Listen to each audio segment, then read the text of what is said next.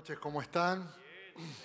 Qué gusto poder una vez más estar acá junto con ustedes. Gracias por estar con nosotros, a todos los que están en internet, gracias por acompañarnos. Si hay alguien, ¿alguien nos visita por primera vez? Bienvenido, maestro.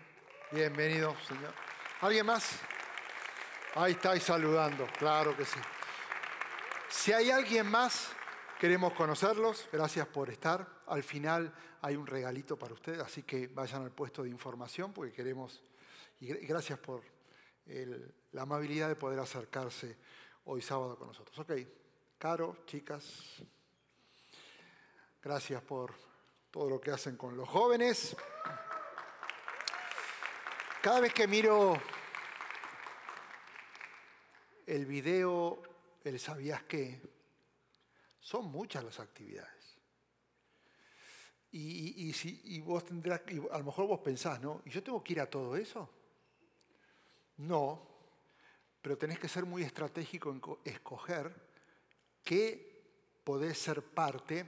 Hay algunos eventos que están pensados para darte herramientas a vos como persona, como matrimonio, y hay otros que son eh, herramientas que se transforman para que puedas invitar a más personas. Así que sé muy sabio en escoger y ser intencional a la hora de poder elegir. Ahí no está el de, el de Freedom Weekend, pero se viene el de jóvenes, así que los próximos meses van a ser bastante cargados. Así que escoge, apoya y estate orando porque todas son herramientas con un solo objetivo, poder alcanzar a más personas.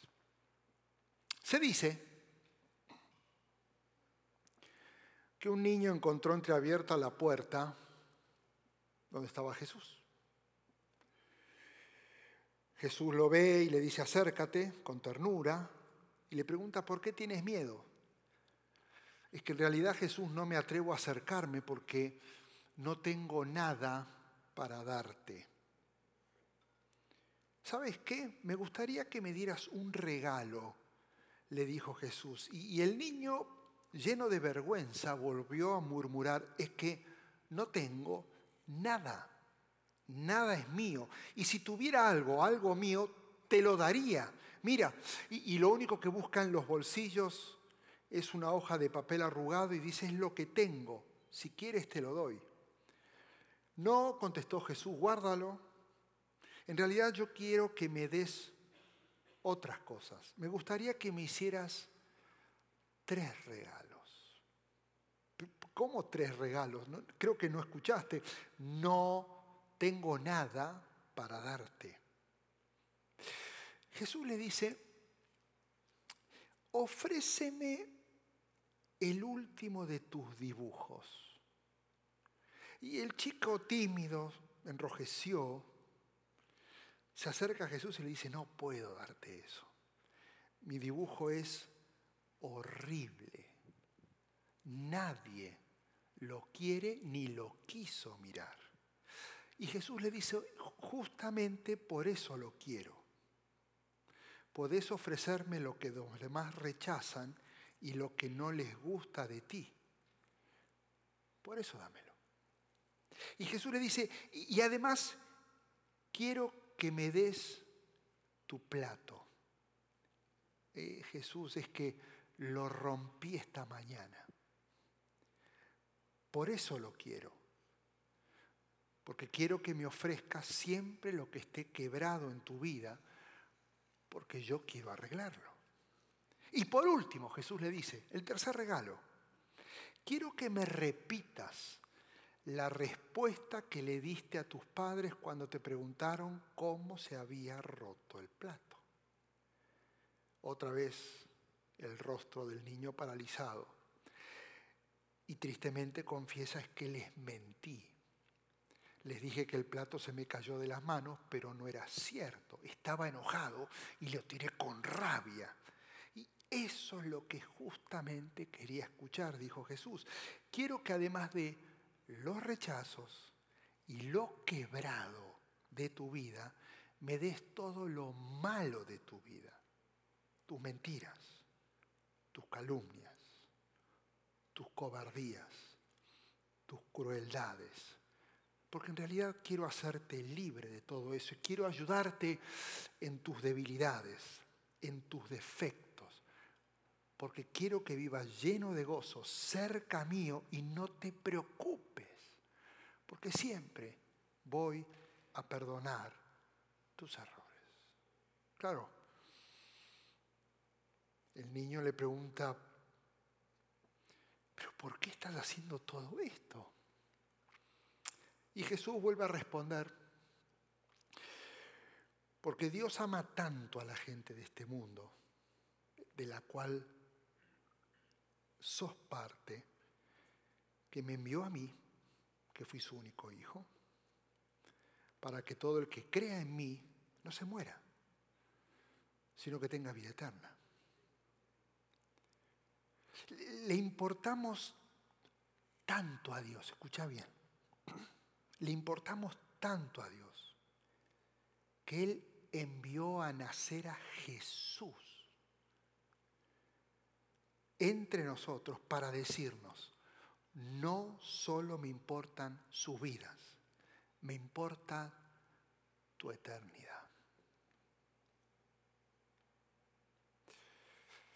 Como el mundo no tenía futuro, y nosotros no teníamos futuro porque somos parte del mundo, quedaba una alternativa, el nacimiento de Jesús. Creo que lo hemos tomado bastante la ligera. Llega este mes y todo se pone lindo, pero es mucho más profundo que un pesebre. Pablo dice en Romanos, quien solo vive para pecar, recibirá como castigo la muerte, pero Dios nos regala la vida eterna por medio de Jesucristo nuestro Señor. Si tan solo, escúchame bien, en este tiempo nos pudiéramos enfocar en entender y en el tener presente este verso y pudiéramos pensar lo que estuviéramos viviendo ahora mismo si Jesús no hubiera nacido. Imagínate todo lo que ocurrió en el Antiguo Testamento con una sola diferencia. Jesús no nació. Creo que el enfoque, el agradecimiento hacia lo que estamos celebrando cambiaría radicalmente. Y, y mientras tanto, mientras estamos nosotros hablando de esto, en la profundidad de lo que implica lo romántico del nacimiento, el pesebre, la pajita, y los pastores, y el coro de ángeles, que todo está ahí, y fue un cuadro perfecto, pero hay más profundidad que simplemente lo que siempre se recuerda. Mientras tanto, el mundo celebra y suceden cosas que a partir de acción de gracias, fue el kickoff. De repente se adornan las casas y eso es una tradición con luces. Y esa es una tradición que viene de los países nórdicos. Porque en este tiempo, en los países nórdicos, allá por Noruega, Dinamarca, Finlandia, oscurece tan temprano que le ponen luces adicionales a las casas porque eso le da un clima de celebración, una atmósfera de celebración, además de que se ve más. Esto sucede desde el siglo XVII, siglo XVIII, que eran con llamitas de fuego que lo prendían. Después llegó la electricidad.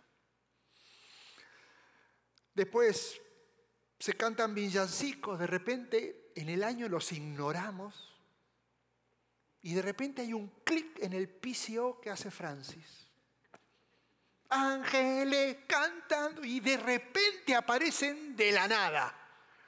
Allá en el pesebre. Y, y miren, y estos cánticos tienen una particularidad.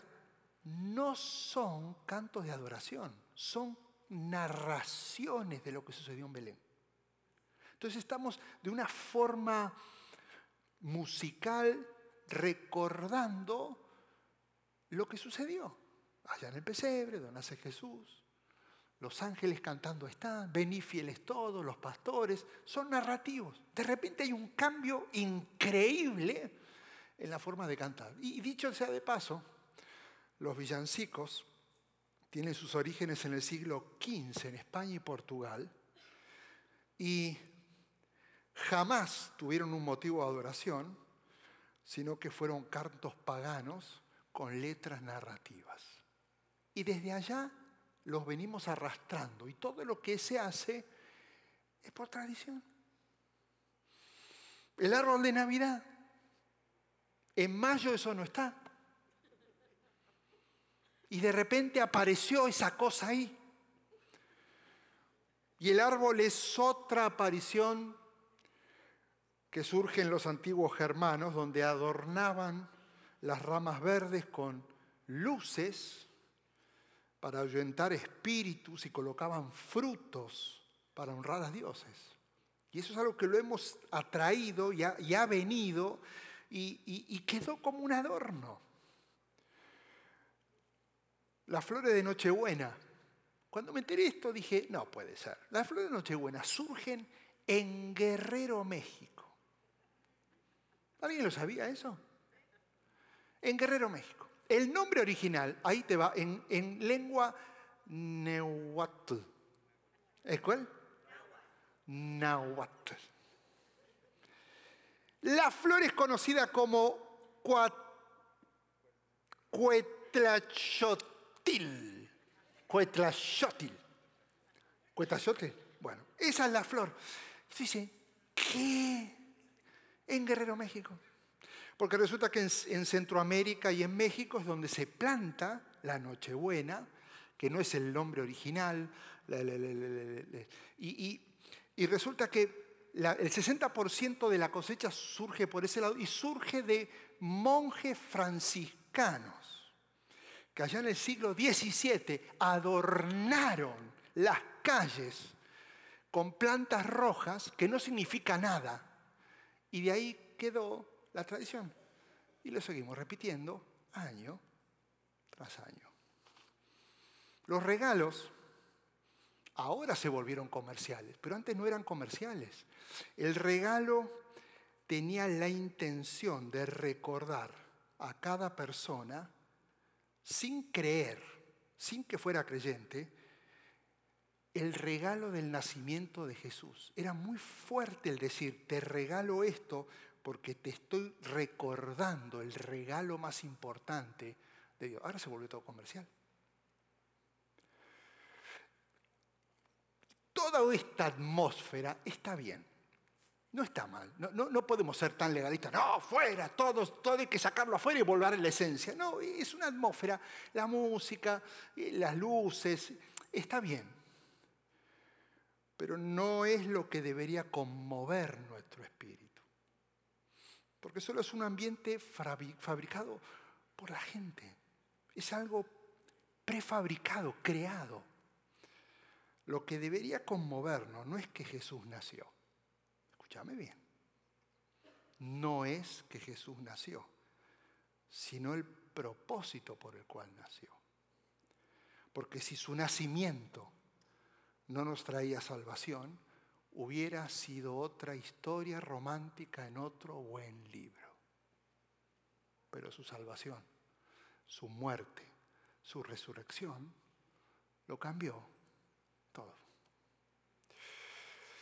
Por eso, como cada año, faltando tres o cuatro domingos, nos, podemos, nos ponemos ahora en una ruta final hasta llegar a la celebración que dicho sea de paso, perdón por mala noticia, Jesús no nació en diciembre, esa es otra predicación. Es comercial, ¿sí? Perdón, ¿ok? Pero estos son estudios que vamos a hacer eh, y esta serie se va a llamar Con nosotros y, y está basada, es muy interesante lo que vamos a estudiar, porque está basada en una de las profecías del Antiguo Testamento, y dicho sea de paso, existen más de, en el Antiguo Testamento, 300 referencias acerca de la llamada del Mesías, las cuales todas, todas las 300 son cumplidas en Jesucristo y todas confirman de que el nacimiento de Jesús es real y que Jesús es el Mesías, de los cuales ustedes saben que 61 profecías las cumplió el mismo Jesús. Y de las 61 profecías, 14 profecías tienen que ver con el nacimiento. O sea, cosas que se decían y cosas que cumplían. Una de esas profecías la escribió el profeta Isaías. Y lo que voy a leer lo escribió 700 años antes de que naciera el Salvador. 700. Y él dijo lo siguiente. Porque nos ha nacido un niño, coma, se nos ha concedido un hijo y la soberanía reposará sobre sus hombros y se le darán estos nombres. Admirable, consejero admirable, Dios fuerte, Padre eterno, príncipe de paz. Hay muchas más profecías en, el capítulo 7 también, pero esta por sobre todo es la que vamos a estudiar durante cuatro semanas. Digamos que Isaías no está pretendiendo anunciar de una manera moderna que va a nacer alguien, porque cuando vos y yo anunciamos, no ahora, Dios me libre, cuando anuncié, ahora me muero, que vamos a ser papás, uno primero se calla la boca, confirma con el médico y después destapa eso que en mi época no sabía y sale lo celeste o lo rosa. Pero después de que ya está todo confirmado, ya tiene una buena nariz, una buena oreja, y va, ahora sí, vámonos. Este anuncio de Isaías lo está profetizando en un momento crucial de la historia de Israel. Por eso lo hace ahora.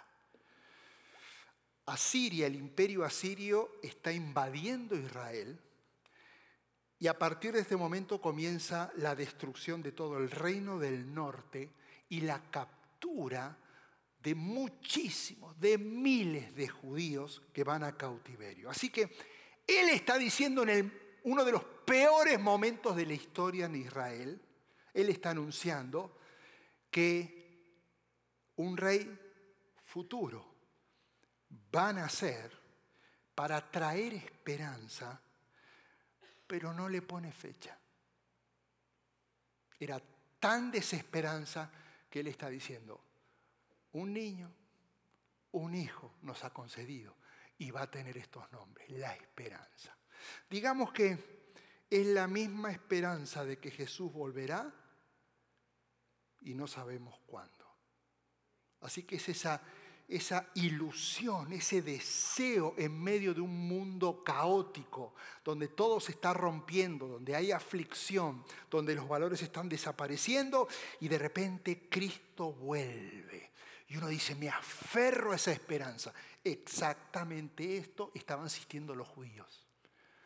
Nos vamos de cautiverio, vamos a vivir en, en, otros países exiliados, oprimidos, nos aferramos a una verdad un hijo va a ser concedido. Esta profecía tiene un gran dualismo, ya que por un lado Isaías señala que nace un niño, coma, pero después afirma que se concede un hijo. Y parece que está repitiendo lo mismo, pero no lo es. En, esa primera Navidad, hace unos dos mil años, el niño nació, pero el Hijo de Dios fue concedido. E, el niño y el Hijo son uno, es lo mismo, pero los términos utilizados para describirlos son muy diferentes. Fíjate algunas diferencias. El nace un niño se refiere a la humanidad de Cristo. Un hijo es dado se refiere a la divinidad de Cristo. Nace un niño denota impotencia delante de la creación. Un hijo es dado, revela la omnipotencia sobre la creación. Nace un niño se refiere a todo lo terrestre. Un hijo se da se refiere a lo celestial. Nace un niño hace referencia al Hijo del Hombre. Se concede un niño hace referencia al Hijo de Dios. Nace un niño para estar con nosotros. Un hijo es dado para darnos salvación. Isaías captó muy bien esta dualidad con palabras sencillas, pero a la vez profundas, al describir el maravilloso regalo que Dios estaba dando al mundo, su propio Hijo. Alguien dijo por ahí, Jesús tuvo una madre terrenal, pero no un padre terrenal. Y Jesús tuvo un Padre celestial, pero no tuvo una madre celestial. Fue niño y fue hijo concedido. Por eso el Hijo de Dios desde el cielo viene a nacer como niño aquí en la tierra con el propósito de redimir, ya sabes, la raza, nuestra gente, nuestra humanidad, porque estábamos perdidos desde Génesis 3. Y en este pasaje, Isaías va a hablar de cuatro nombres que el Hijo de Dios, el niño que va a nacer, va a adquirir. Cuatro nombres consejero admirable, Dios fuerte, Padre eterno, príncipe de paz, y creo que con esto te vas a dar cuenta cuáles son los cuatro siguientes sábados que vamos a estar estudiando los cuatro nombres de Jesús. Empezamos por el primero, porque de alguna manera tenemos que analizar qué es lo que significa ser admirable consejero. El, el, adjetivo admirable y el nombre consejero están llenos de demasiado significado. Un consejero, buscando y rastreando qué significa en este contexto en hebreo consejero, es aquel que da consejos, es aquel que dirige, es aquel que defiende a alguien como si fuera un abogado, y por eso tenemos que tener cuidado a quien acudís a pedir consejos. Se cuenta la historia de dos vagabundos. Estaban sentados en un parque. Uno de ellos le dice al otro, soy un hombre que nunca se dejó aconsejar por nadie. Acá estoy. Y el otro dice, dame un abrazo, porque yo soy ese hombre que siguió los consejos de todos. Y acá estoy.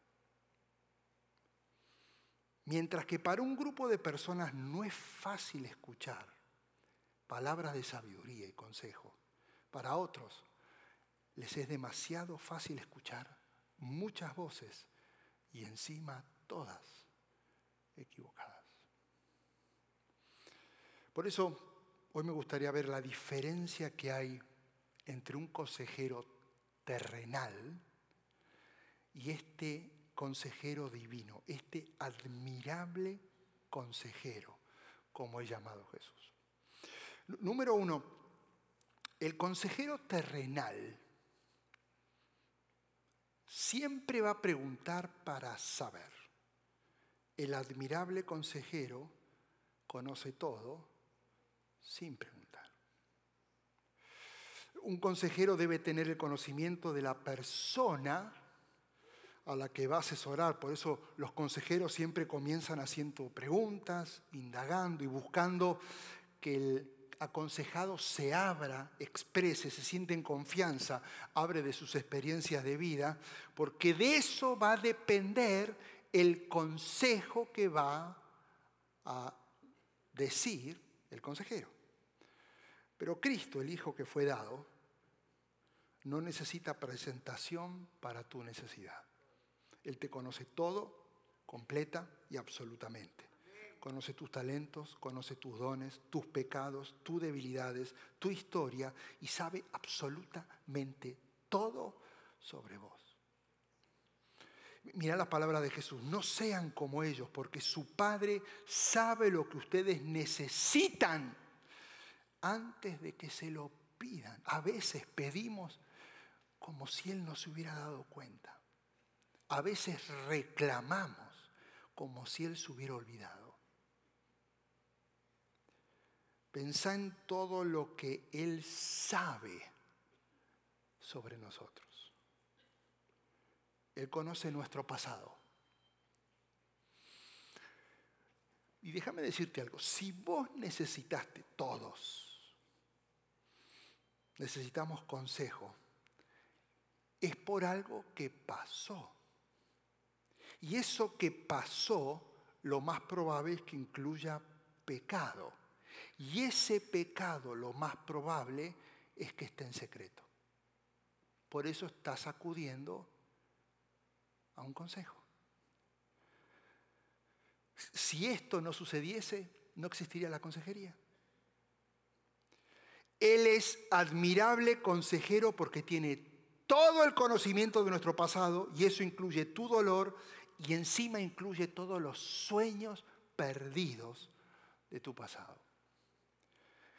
Y no solamente conoce tu pasado, sino conoce tu presente. A veces al hablar con alguien, vos y yo solemos decir, no podés imaginarte lo que estoy pasando en este momento. Bueno, con el admirable consejero esto no funciona, porque él conoce tus presiones, conoce tus tentaciones ahora conoce tus debilidades, conoce lo que estás pensando ahora mismo mientras me estás escuchando.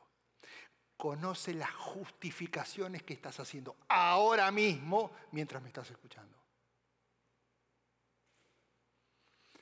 Él sabe en este momento lo que quizás nadie sepa de vos. Y estás acá sentado.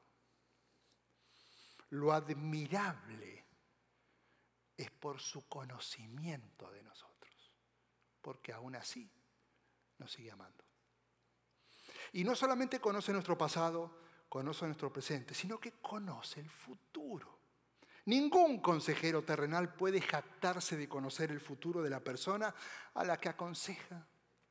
Jesús, sí. Él es capaz de ver todo lo que va a pasar y guiarnos a través de las dificultades que Él ya sabe que van a oscurecer tu futuro. Entonces, Él no va a prender la luz de tu oscuridad, Él te va a guiar por la oscuridad. Los valles de sombra y de muerte no se evitan, se atraviesan. Y el secreto no es que Jesús los ilumine, sino que te acompañe en medio de ese valle. A veces nos olvidamos que conoce todo. A, veces actuamos como si pensases que Él no te ve.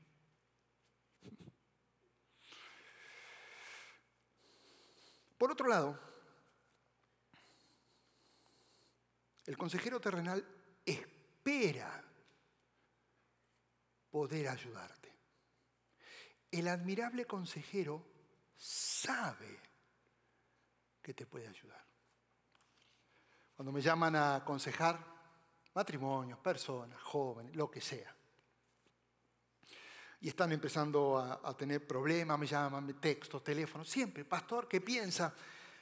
Y, a veces lo que están esperando de mí son respuestas. Yo tengo que ponerme a orar, digo, porque si yo digo lo que pienso, acá la puedo arruinar todo. Porque la gente a veces piensa, lo que usted me diga es, no, por favor, yo tengo las mismas broncas que vos. Es una cadera, vos me preguntas qué pensás, yo miro y digo qué pensás, y otro dice qué pensás, y así sigue. Yo no tengo a veces respuestas y vos buscás respuestas. La diferencia es que Jesús es la respuesta. Y hay tres clases de personas que buscan consejo. Los que lo han probado a Jesús y dan testimonio de él. Como dijo Simón Pedro, ¿a quién iremos? Tú tienes palabras de vida eterna, creemos y sabemos que tú eres el santo de Dios. Escucha bien, ¿Dónde se puede acudir para obtener una respuesta sobre el mal en nuestro mundo? Jesús. ¿A quién se puede recurrir en búsqueda de la verdad sobre mi propio corazón que es malvado? Porque en mi vida hay pecado. Jesús. ¿A dónde puedo acudir en búsqueda de ayuda para deshacerme de culpa que está atormentando mis pensamientos? Jesús. ¿A dónde puedo correr para encontrar a alguien que me ame de verdad como soy? Jesús. Él es la respuesta. No necesita hablar. Él tiene palabras de vida eterna y solamente los que los conocen pueden hablar de su amor en sus vidas. Pero también están los que no lo han probado y están invitados a hacerlo.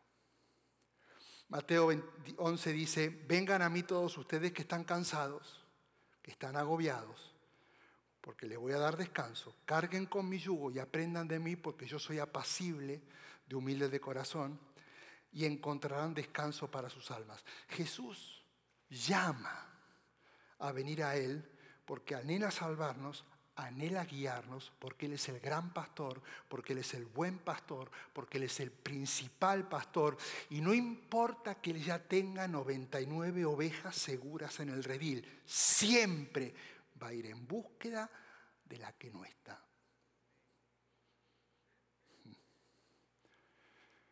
Él vino a este mundo en aquella primera Navidad hace mucho tiempo, hace dos mil años, para revelar el amor de Dios por el corazón y el alma de cada persona. Él es el único que tiene el descanso que necesita tu alma dolida. No es la solución del problema, es Jesús.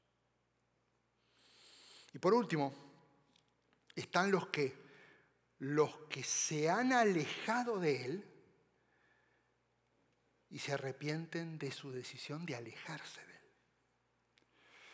Isaías 48 dice, así dice el Señor tu Redentor, el Santo de Israel, yo soy el Señor tu Dios que te enseña lo que te conviene, que te guía por el camino en que debes andar. Si hubieras prestado atención a mis mandamientos, a mis enseñanzas, tu paz habría sido como un río, tu justicia como las olas del mar. Escúchame bien, Darle la espada al Señor es invitar a bailar al desastre. Él es el único que puede guiarte por el camino correcto. Y, quizás seguiste intuitivamente por tu propio camino de la vida y ahora estás arrepentido. ¿Sabes por qué? Porque todo fue un desastre, porque sin Jesús todo es un desastre. Escucha estas palabras. Ven a casa, vuelve a casa. Suave y tiernamente Jesús siempre llama a los que están cansados para volver a casa. De hecho, llama a los cansados a volver a casa porque estar fuera de casa desgasta, consume y te acaba.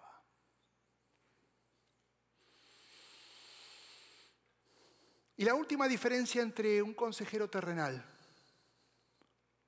y el consejero admirable es que el consejero terrenal siempre te va a ofrecer una cita pastor, usted está lleno hasta dentro de tres meses. Sí. Sigo llamando y nadie me contesta, perdón. El día tiene 24 horas, no sé qué hacer. Porque todo el consejero terrenal tiene un límite y va a acordar con vos una cita. Te veo tal día. El admirable consejero tiene esa capacidad de estar siempre disponible. Dios no es, y déjame aclararte, el chico de los mandados y de los favores. Te necesito ya. Él simplemente no nos hace esperar cuando hay problemas. Cuando Simón Pedro se hundía en el agua, él oró, Señor, sálvame. Y el Señor Jesús extendió una mano y lo ayudó antes que se ahogue. Pero pastor, momento. ¿Qué pasa cuando oro y no obtengo la respuesta? Ya vengo orando hace tanto. Que Él no haya respondido no, no significa que no te haya escuchado. Esa es otra oración. Vos querés la respuesta ya. Él la va a dar a su tiempo, pero te escuchó. Y me llama la atención porque este admirable consejero sí tiene cosas que responde instantáneamente. Cuando estudié este dije, no puede ser, porque yo oro, quiero, a veces hasta reclamo, dámelo. Dios me escuchó, pero me lo va a dar cuando crea que es el tiempo, porque Él tiene el control de todo. Pero hay cosas que cuando yo pido es la respuesta automática. Mira esto. Él responde rápidamente al pedido de alguien por conocerlo. ¿Te gustaría ser salvo? ¿Te gustaría conocer a Dios de una manera personal? Pedíselo. En el momento que se lo pedís, Él responde instantáneamente. Golpea la puerta y entras. Además, el admirable consejero no solamente responde el pedido de alguien por conocerlo, sino el pedido de alguien para ser limpio. En Juan 1.9 Él nos dice que Él es fiel y justo para perdonar a todos los que confiesan sus pecados. Él no solo quiere ayudarte, Él te ayuda, Él te limpia. Y no solo a Él le importa lo que el pecado hizo en tu vida, sino que a Él le duele lo que el pecado generó en tu vida. Él te quiere siempre de tal manera que te va a perdonar y siempre va a estar disponible para cuando quieras ser limpio del pecado. Y el tercer lugar, no solamente responde al que quiere conocerlo y al que quiere ser limpio, sino responde a alguien que busca paz. En Filipenses 4:4 Pablo está escribiendo desde la cárcel y está diciendo desde la cárcel, alégrense siempre en el Señor, insisto, alégrense, desde la cárcel. Y agrega en el versículo 7, y la paz de Dios. Cuando yo sea alegre, insisto, alegre, y la paz de Dios, que sobrepasa tu entendimiento, cuidará sus corazones y sus pensamientos en Cristo Jesús. Si hay tristeza, él siempre nos dará una paz que sobrepasa todo el entendimiento. Si hay dolor, Él guardará nuestros corazones y nuestra mente siempre. Y una de las palabras más importantes para definir consejero es defensor. Es como un abogado. Él es quien está en nuestro lugar y nos representa. Por eso Jesús pagó el precio en la cruz. Porque Él es el admirable consejero. Él es el defensor. Él es el abogado. Un consejero te va a cobrar como abogado una tarifa, pero el admirable consejero pagó todo el precio con su sangre. Jesús tomó la corona de espinas que nos pertenecía a nosotros. Él aceptó los clavos en sus manos tomó nuestros castigos. ¿Y, ¿Y sabes qué? Por un consejo, Adán y Eva se perdieron de todo. Porque Satanás les aconsejó, no les va a pasar nada. Hoy el admirable consejero te da un consejo. Vuelve a mí.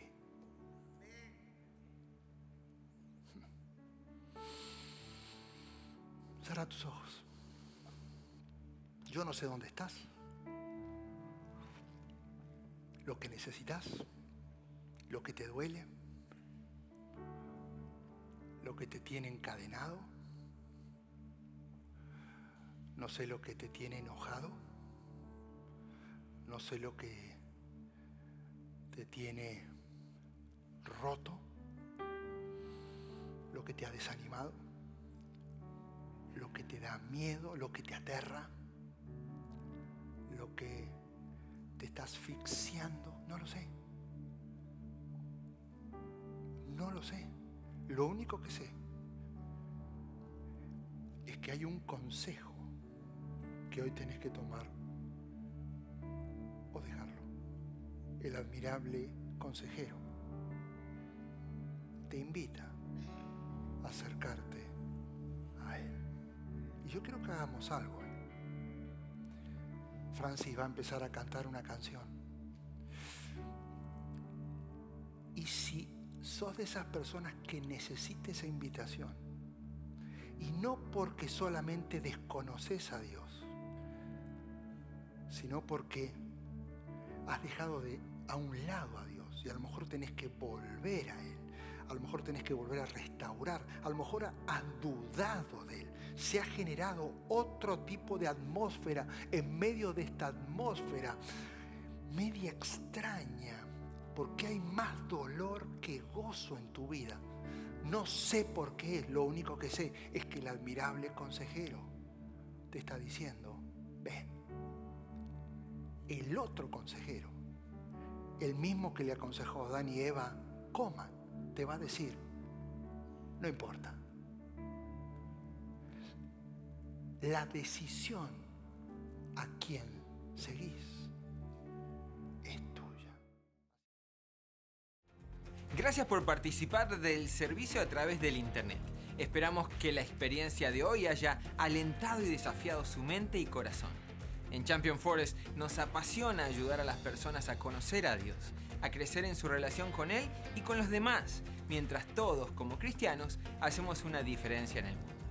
Nos encantaría tener la oportunidad de hablar y orar con usted le invitamos a que ingrese a championforest.org diagonal conectar para que podamos estar en contacto. Y por supuesto, esperamos con ansias el momento de poderles saludar en persona en una de nuestras sedes. Que Dios le bendiga y tenga una semana llena de la presencia del Señor. Nos vemos pronto.